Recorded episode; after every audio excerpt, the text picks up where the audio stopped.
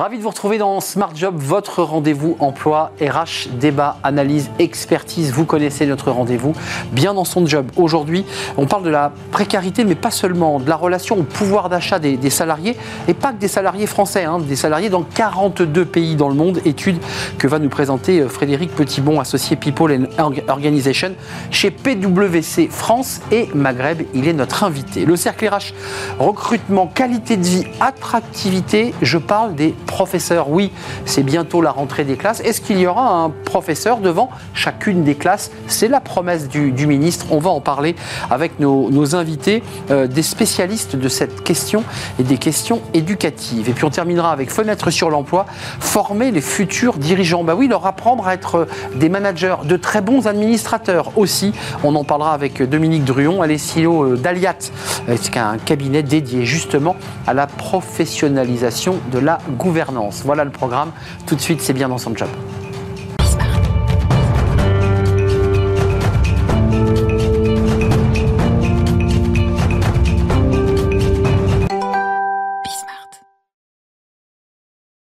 Bien dans son job, on va s'intéresser à la précarité dans le travail, de la relation des salariés euh, à leur pouvoir d'achat. Ont-ils plus ou moins d'argent? Euh, On va en parler. Alors c'est une étude passionnante sur 42 pays et on accueille Frédéric Petitbon. Bonjour Frédéric. Bonjour. Ravi de vous accueillir, associé, associé People and euh, Organisation chez PwC France Maghreb avec sous le bras cette étude Ops and Fears. 42 pays. Elle a été menée en avril 2023 et c'est intéressant. On n'est pas franco-français dans l'étude. Euh, d'abord, il ressort qu'entre 2022 et 2023, euh, une partie des Français, je le dis un peu abruptement, tire la langue. Le pouvoir d'achat, euh, bien leur pouvoir d'achat a diminué. On n'arrive pas à boucler la fin du mois donc là, le, constat est très clair là-dessus. On a 14% euh, des collaborateurs qui sont euh, qui n'ont plus rien à la fin du mois. On a une baisse de capacité d'épargne, de capacité de partir en vacances. Donc là, la tendance est tout à fait claire de ce point de vue-là et très nette en évolution par rapport à 2022. Ce n'est pas seulement un chiffre français. La tendance est la même d'un point de vue mondial. Mondial, hein, qu'on soit euh, dans l'univers anglo-saxon que qu'en Europe. C'est très clair. C'est une tendance monde. 18%, ça c'est les chiffres, des salariés ont, du mal, on va voir ce chiffre à boucler les fins de mois. 44% déclarent qu'une fois qu'ils ont couvert leurs dépenses, il ne leur reste que peu ou plus d'argent sur leur compte. Ça veut dire que, je mets des guillemets, mais ils, survivent, c'est-à-dire qu'ils ne peuvent pas se faire le moindre petit plaisir. Dans un contexte de dépenses contraintes, bien sûr, ils ne peuvent plus se, faire plaisir et vous comprenez le, niveau de, tension sur le, salaire, avec aussi un des chiffres qui ressort de notre étude, c'est qu'on a plus d'un tiers des collaborateurs qui disent euh, aller vers leur employeur pour demander de l'argent au cours de l'année dans les prochains mois. Alors on le redit pour que les choses soient claires, on ne parle pas d'une étude française parce qu'on a souvent on entend cette petite musique. Là c'est une étude mondiale menée par PwC. Ça veut dire que euh, quels que soient les modèles sociaux, les modèles économiques, les salariés disent à peu près tous la même chose. Les salariés disent tous la même chose. Un, un niveau de départ prévu qui est un peu plus faible en France que dans d'autres pays, mais la France aussi reste dans un niveau de grande émission, qui était le, le thème très à la mode il y a un an, reste tout à fait d'actualité. On a encore plus envie de partir et de quitter son entreprise maintenant qu'il y a un an, pour des raisons salariales. C'est une vraie raison. On en revient au salaire. On revient au salaire, mais pas que. Aussi pour des raisons de euh, rapport de force qui a, qui a changé, et ça c'est plutôt une bonne nouvelle pour les collaborateurs. Je peux partir si je me plais pas, si mon management ne répond pas à mes parce que de l'autre côté de la rue, je peux retrouver quelque chose. Parce que de l'autre côté de la rue, je peux trouver quelque chose. A fortiori si je suis jeune, a fortiori si je suis dans les métiers euh, techno, mais je peux vraiment trouver quelque chose de l'autre côté de la rue. Euh, il y a un chiffre que je trouve assez intéressant parce qu'on est plus dans l'étude sociologique, c'est le grand écart entre les dirigeants et les collaborateurs sur l'adhésion aux valeurs de l'entreprise. On parle beaucoup de la raison d'être, d'entreprises qui créent leur raison d'être. Il y a 38% des collaborateurs français français, hein, qui admettent que leur comportement n'est pas toujours en phase avec les valeurs et les orientations de l'entreprise. On est près de 40%, c'est énorme. C'est-à-dire que l'entreprise travaille, cogite, fait presque de la philo, et puis il y a 38% qui disent, bon, moi je ne suis pas très en phase. Je ne suis pas très en phase ou je ne vois pas encore concrètement ce que ça veut dire pour moi. Donc c'est aussi ça le, fil à tirer pour les, les employeurs, c'est comment à partir d'une vision qui est souvent forte, d'une stratégie d'entreprise, comment on va jusqu'au so what pour les, équipiers. Donc, et là franchement, il y a encore du travail à faire. Alors, euh, il y avait la grande démission, c'était il y a un an, vous étiez venu nous en parler. Euh, la tendance reste à peu près la même, vous l'évoquiez, hein, le rapport de force est plutôt bon pour le, salarié. C'est quand même un paysage noir pour terminer ce, portrait un peu sombre, parce qu'il y a quelques petites notes comme ça, quelques, un peu de lumière qui jaillit, mais il y a quand même un chiffre qui est assez inquiétant. Euh, un collaborateur sur cinq se dit proche du burn-out. Enfin, c'est alarmant. C'est alarmant et c'est vrai pour toutes les générations. C'est y compris très vrai pour ceux qui rentrent dans l'emploi, pour les moins de 26 ans, où le chiffre est encore plus, plus élevé. Et ça pour des raisons de manque de ressources, pour des raisons d'objectifs euh, trop élevés, pour des raisons de, stress liés aux, clients. Donc la tendance est effectivement très, très forte de ce point de vue-là. Ça, c'est un paysage sombre. Et puis, j'allais dire, au, même moment et en même temps, euh, il y a aussi des collaborateurs, il faut le dire, bah, qui se sentent bien dans leur job, qui se sentent épanouis. Il faut le dire. Des collaborateurs heureux heureux très, très clairement. La tendance est forte aussi là-dessus. Il y a une augmentation très claire sur ma capacité d'autonomie, la confiance en soi, la capacité euh, de, son chef à vous euh, donner des marges de manœuvre qui est très claire. L'augmentation est très nette en France par rapport à, l'année dernière sur le sujet. Donc là, on est sur la France. Et, qu'est-ce que dit l'étude mondiale sur ce, sur ce sujet, dire sur le, bonheur au travail, pour le dire euh, d'une manière un peu pompeuse Ça va mieux euh, partout et ça va bien mieux en dehors de la France qu'en France. Donc il y, y a, deux mondes. Il y a un monde français qui reste plus dépressif que le reste du monde. C'est très étrange. Comment vous l'expliquez?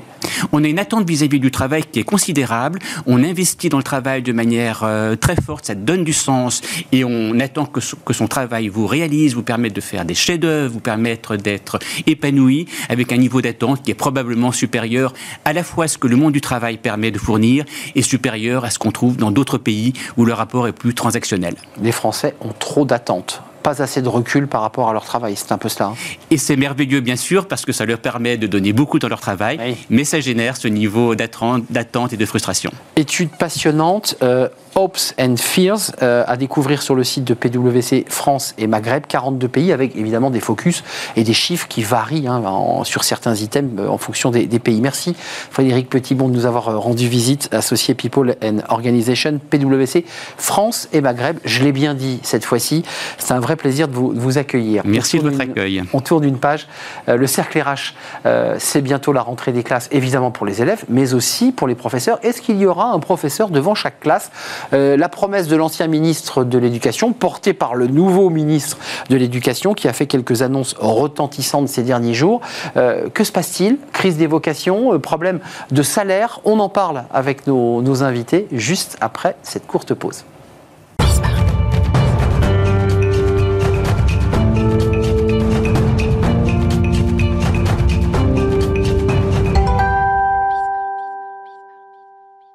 Le cercle RH, on parle aujourd'hui de la rentrée des classes. Alors évidemment, les, élèves préparent leurs trousses, leurs cartables, mais il y a aussi les professeurs euh, qui préparent leur euh, rentrée. Alors des professeurs intégrés, puis aussi des vacataires. On va en parler parce qu'évidemment, il faut faire appel à des, vacataires. On va parler du recrutement, de la crise des, vocations. Alors le, ministère de l'Éducation nationale a un nouveau ministre qui a fait des annonces euh, sur certains sujets retentissantes il y a quelques jours chez nos confrères de, de TF1 avec une campagne de communication, vous l'avez vu, pour redorer le blason des, professeurs. Euh, c'est euh, Toledano Nakash qui avait réalisé, d'ailleurs, qui ont réalisé ces, films. Est-ce que ça va suffire pour redonner envie euh, aux professeurs, femmes et hommes, de bah, pousser la porte d'une classe? On en parle avec mes invités. Elisabeth Alain Moreno, ravi de vous, de vous, accueillir. Vous êtes secrétaire générale SE UNSA. SE Syndicat des enseignants. Syndicat des enseignants. Et Sylvain Bersinger, ravi de vous accueillir. Sylvain, vous venez souvent dans notre émission. chef économiste chez Astérès, mais mais vous avez été, vous, professeur, comme vous l'êtes d'ailleurs, vous, Elisabeth, professeur des écoles, vous avez été prof d'éco, c'est ça? Oui, SES, euh, c'est comme on appelait ça. SES. Euh, e voilà, maintenant tout a été chamboulé un peu dans le bac, mais euh, économie en lycée, oui. et ça vous étonne qu'on ne trouve plus de profs Alors ça c'était un peu un coup de gueule parce que vous écrivez beaucoup. C'était presque un de vos premiers livres celui-là ou c'est un... Ouais, oui, parmi les... parmi les premiers? Oui, il y en a eu d'autres mais oui, plutôt... édition Henrik B. Je, vous donne juste la parole parce que vous, vous avez claqué la porte, vous êtes parti faire autre chose parce que vous êtes chez Asteres et on vous écoute souvent avec passion.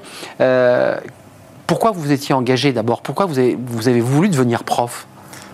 Parce que je, trouve qu'en fait c'est très intéressant l'enseignement. Moi je trouve ça passionnant. en fait je, je pense que j'ai un peu en moi le côté pédagogique. Euh, je pense que c'est un peu quelque chose qu'on a ou qu'on n'a pas. C'est comme euh, courir le 100 mètres ou être acteur. C'est des choses on, on peut, on peut s'améliorer à la marge, mais je pense qu'il y, a une base. Assez... On l'a ou on l'a pas quoi. sur, sur, la base on l'a ou on l'a pas. Et le, le, côté pédagogique je pense que je l'avais. J'avais fait euh, quelques alors on fait ça les travaux dirigés à la fac il, y a, très longtemps. Ça, ça m'avait bien plu et, et donc voilà j'avais vraiment dans, dans un coin de ma tête l'idée d'une carrière dans l'enseignement alors supérieur, secondaire, j'hésitais et voilà, j'ai essayé pendant, pendant, pendant trois ans en tout, quoi, grosso modo, parce que j'ai eu un parcours d'enseignement un peu haché, j'ai pris plein de postes à droite à gauche et puis je me suis rendu Vacataire, hein, on est d'accord. Voilà, vacataire.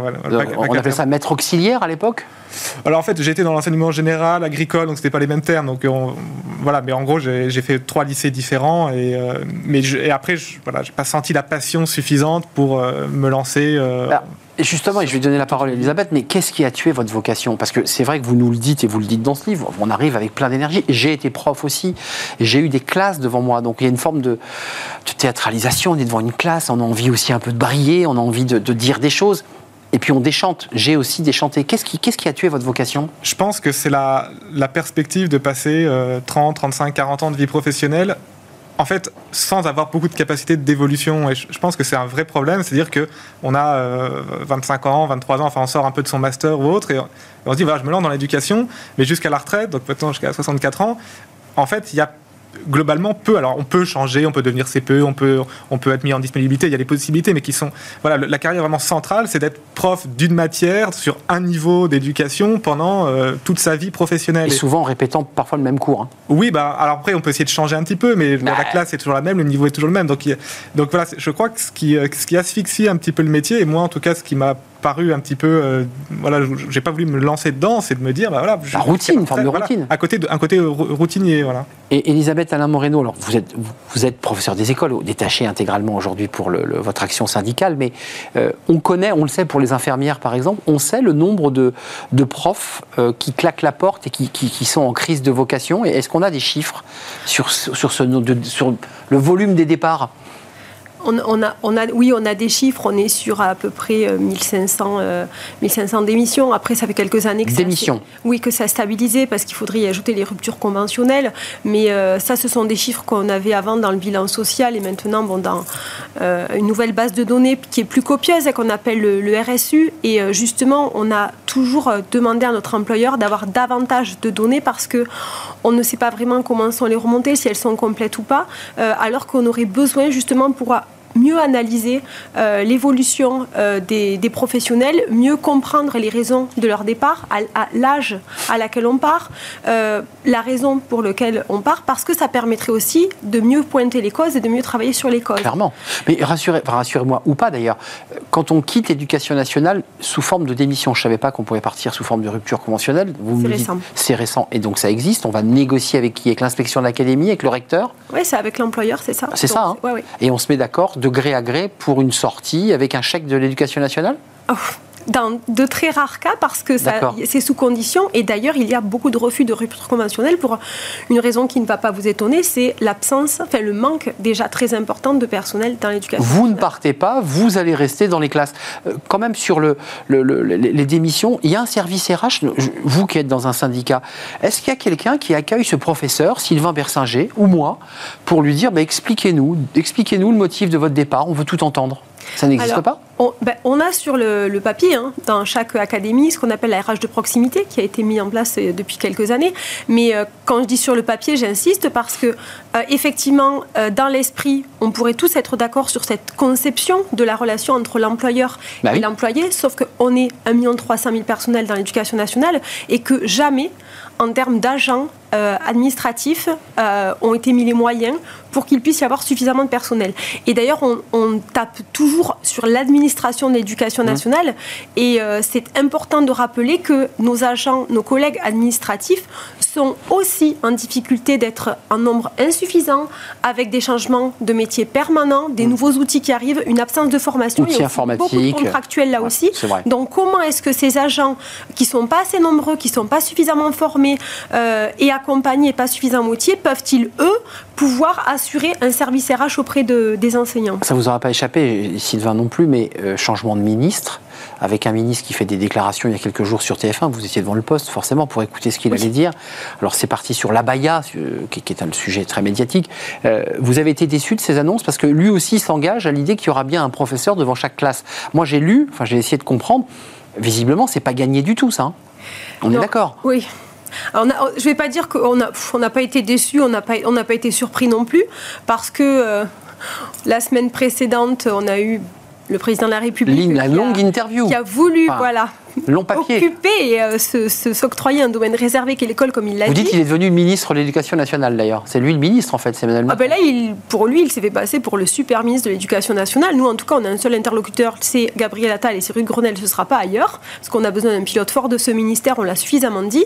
Euh, par contre, rien de très surprenant dans ces annonces, puisqu'il y a des choses qui avaient déjà été annoncées, soit euh, la semaine précédente par le président, soit la veille par mm. Gabriel Attal lui-même sur TF1. Et en plus, on est sur une poursuite d'une feuille de route qu'on ne connaît que trop et avec laquelle on est plutôt en désaccord. Juste un mot, parce qu'il y a le débat politique et, les bras de fer avec les syndicats, ça c'est le dialogue social au sein de l'institution, puis il y a le débat des salaires.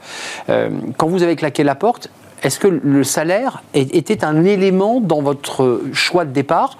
Parce que c'est vrai que quand on regarde la grille des salaires en démarrage, je dis bien en démarrage, euh, il suffit d'habiter dans une grande métropole ou à Paris, euh, on a du mal à trouver un logement quand même. Hein. Alors, à titre personnel, c'est pas c'était pas le sujet principal. Moi, j'ai fait des études en éco-finance et je suis allé enseigner en lycée. Donc, je savais clairement que je prenais pas la voie euh, la plus rémunératrice. j'ai des copains de fac qui sont partis en salle de marché à Londres ou à Singapour. je sais très bien que c'était pas du tout les mêmes salaires. Donc, à titre personnel. Donc, il y avait une vraie vocation voilà, qui vous habitait. Voilà, j'ai pas, je me fais pas d'illusions. Je pense que les salaires sont importants. Clairement, s'il y avait plus de moyens, ça arrangerait les choses. Mais je pense que c'est pas l'élément clé. Je pense qu'on ne se lance pas dans l'éducation pour le salaire et on n'en part pas avant tout pour le salaire. C'est un élément. Euh, il y a les questions des revalorisations par rapport à l'inflation, etc. Mais je pense que ce n'est pas l'élément clé. Je pense que s'il y a des moyens à mettre pour essayer de fidéliser, de recruter les profs, c'est plus sur les conditions de travail, l'administration dont vous parlez, la taille des classes. Euh, je, pense que ce n'est pas l'élément déclencheur, en tout cas. Euh, dans une note en préparant l'émission que m'a donné Nicolas Juchat, on voit quand même que le sujet des salaires, les salaires sont pas si bas quand on prend les moyennes globales en Europe. Les profs français sont pas aussi mal lotis euh, que parfois on l'entend. En fait, c'est vrai que j'ai fait, fait, cette note. Je crois qu'il y a une. Je ne sais pas vous l'attribuer, mais. Non, non, mais c'est voilà, une note d'astérisque que, que j'ai faite. Il y a un écart selon, quand on compare avec l'OCDE, donc l'ensemble des pays développés européens, et puis nord-américains, Océanie, etc. Euh, si on regarde les salaires statutaires, il y a effectivement un écart assez important, à peu près de 10%. Mais si on prend les salaires euh, effectivement versés avec prime, l'écart il est à peu près de 2%. Donc, les primes compensent en grande partie, oui. Donc il y, a toujours un petit écart, euh, alors qui peut s'expliquer aussi par des, des, écarts de salaire globaux, mais euh, voilà. Ah je crois que le, panorama est très différent selon qu'on prend quel type de salaire on regarde. Je, suis d'accord. Euh, un, mot quand même, parce que j'aimerais qu'on parle aussi des quatre académies sur lesquelles on voit qu'il y a de grosses difficultés. Versailles, Créteil, Mayotte, et, j'oublie une dernière académie où on voit qu'il y a des difficultés de recrutement. Euh, un mot sur, sur l'idée qu'avait eu Papendiaï et, qui visiblement est en train d'être reprise, c'est qu'il faudra remplacer, lorsqu'il y aura de courtes absences de moins de 15 jours, il faudra que des professeurs volontaires inscrits sur une liste viennent compenser euh, les heures de cours euh, manquantes par le prof absent. Et à l'époque, vous vous en souvenez, on avait raillé, le prof de maths ira faire du sport, le prof de sport donnera des cours de géo, enfin tout ça avait été un peu ridicule, mais le, sujet est encore sur la table. Vous le soutenez, ce projet? Faire en sorte que les élèves puissent avoir un professeur, euh, lorsque ben, leur prof de maths est absent, bien on le remplace par un prof de l'établissement. Vous le soutenez, ce projet, ou pas? En fait, c'est même pas une question de le soutenir ou pas, parce que c'est déjà le cas. C'est-à-dire que, euh, et c'est de toute façon, comme à chaque fois qu'on a un nouveau ministre qui arrive, on a l'impression qu'il y a quelque chose de nouveau qui va être mis en place et qui va tout solutionner.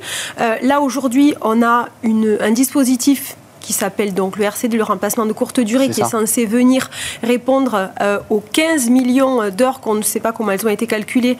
Euh, c'est trop, c'est pas, c'est exagéré? Ah bah, C'est surtout que le mode de calcul, euh, on l'attend. Hein, Mais c'est à la hausse ou c'est à la baisse ce calcul vous, eh ben, Visiblement, de ce qu'a dit le ministre lundi, c'est à la hausse, puisqu'il a parlé de passer de 12 millions à 15 millions. En tout cas, nous, on n'a jamais eu euh, la formule qui a permis de, le trouver.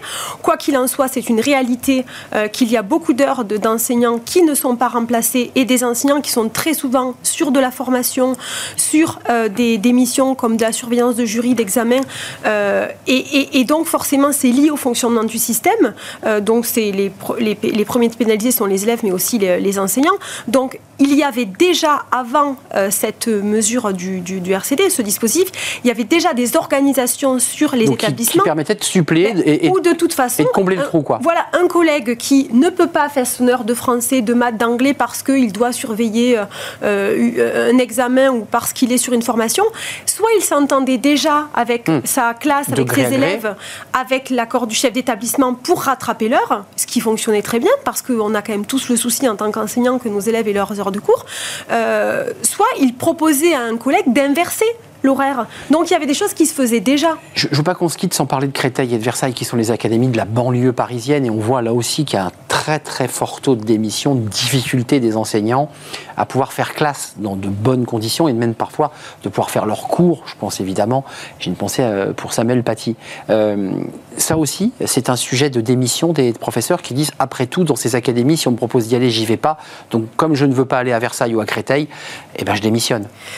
Ça, ça, m'a l'air extrêmement fort, ça, quand même. Oui, alors il y a plusieurs, euh, plusieurs raisons, effectivement. Euh, et. Euh, en premier lieu, c'est la mobilité géographique qui est, qui est donnée comme, comme élément un petit peu repoussoir par les collègues parce que quand on alors, il faut distinguer euh, professeurs des écoles et les professeurs du hmm. second degré parce qu'il y a des concours académiques et des concours euh, le primaire du, secondaire. Voilà. Et c'est vrai que euh, on ne fait pas du tout le plein sur les concours académiques du premier degré sur ces académies-là. Clairement pas. Parce que après, ben, on va mettre 10 ans, 15 ans à en partir. Hmm. Et quand on est dans le second degré, selon les disciplines, selon le concours que l'on passe, on, se piège un peu quoi. Quand on est sur des grosses disciplines, mathématiques, lettres, bon voilà, il y a plus d'oxygène, il y a plus de personnel. Mais quand on est sur d'autres disciplines, Espagnol, et je parle même pas allemand, professionnelle, voilà. Et donc, ça fait partie euh, des, des, causes de, de, la désaffection euh, des concours. Euh, et ça, ça revient tout le temps et ça fait des années qu'on demande au ministère à reposer les, le dispositif de mobilité au sein de l'éducation nationale. On ne va pas régler le problème de l'éducation nationale dans, dans, ce débat passionnant au demeurant, mais vous, Sylvain Bersinger, qui êtes sorti maintenant définitivement de l'éducation nationale. Définitivement, je ne sais pas. Peut-être pas d'ailleurs, parce qu'on on sent que vous avez la vocation. Est-ce que, est -ce que ce gros mammouth dont parlait un ministre il y a quelque temps, qu'il fallait dégraisser le mammouth. Est-ce que ça part de là ou est-ce que le problème est ailleurs Vous qui êtes un économiste, est-ce qu'on a une forme de surbureaucratie? Un peu comme disait d'ailleurs Gérald Darmanin, il faut plus de policiers dans la rue que dans les bureaux.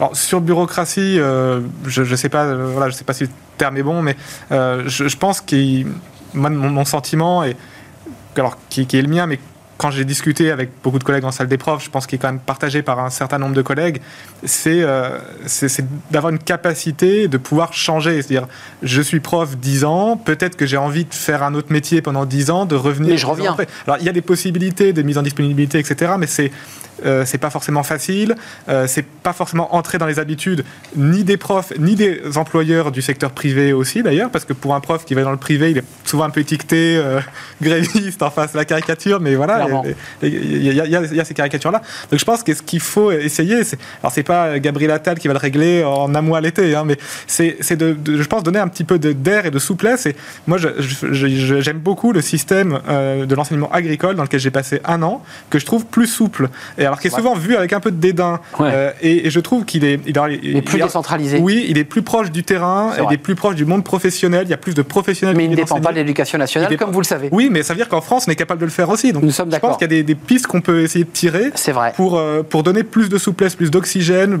euh, rapprocher le monde de l'éducation de la société dans son ensemble, pas que de l'entreprise, mais de la société. Et je pense qu'on motivera plus de profs et on pourra aussi aller capter des, des professionnels de l'extérieur qui ont envie d'enseigner. Il y a plein de gens qui ont envie d'enseigner. Merci euh, d'être venu sur le plateau. C'est vrai qu'il y a aussi des gens qui ont poussé la porte là ces derniers mois pour faire les fameux 7 jours de formation en disant j'en ai marre de l'entreprise, je veux voir des élèves. En tout cas, voilà, il y a encore des vocations, même si, euh, vous l'évoquiez Elisabeth, euh, il n'y aura peut-être pas, assurément, Ah, un non. prof devant chaque, chaque élève, chaque classe. Merci Elisabeth Alain Moreno, secrétaire générale SE UNSA, professeur des, des écoles dans, dans l'Hérault et aujourd'hui détaché intégralement pour le, le- le syndicat. Merci à vous Sylvain Bersinger, vous êtes chef économiste chez Vous avez euh, produit cette note à lire sur les salaires au sein de l'OCDE et ça vous étonne qu'on ne trouve plus de prof Henrik B parmi tous les livres qu'écrit euh, Sylvain Bersinger, euh, qui sont tous des livres passionnants, je tiens à vous le dire. On tourne une page, c'est maintenant Fenêtre sur l'emploi et on accueille notre dernière invitée.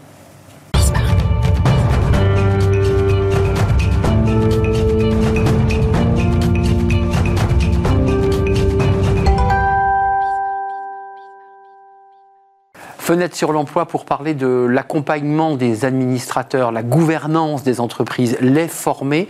Et on en parle avec Dominique Druon. Bonjour Dominique. Bonjour Arnaud. Ravi de vous accueillir. Vous êtes la CEO fondatrice de Aliat. Aliat. On, on met bien le T, hein. Aliat, euh, qui est un cabinet euh, justement dédié à la professionnalisation de, de la gouvernance. Euh, un petit mot sur la structure, parce que Calliope, CPF, ça veut dire que vous êtes aujourd'hui à même de pouvoir donner une formation de qualité euh, qui Aux administrateurs, c'est votre cible?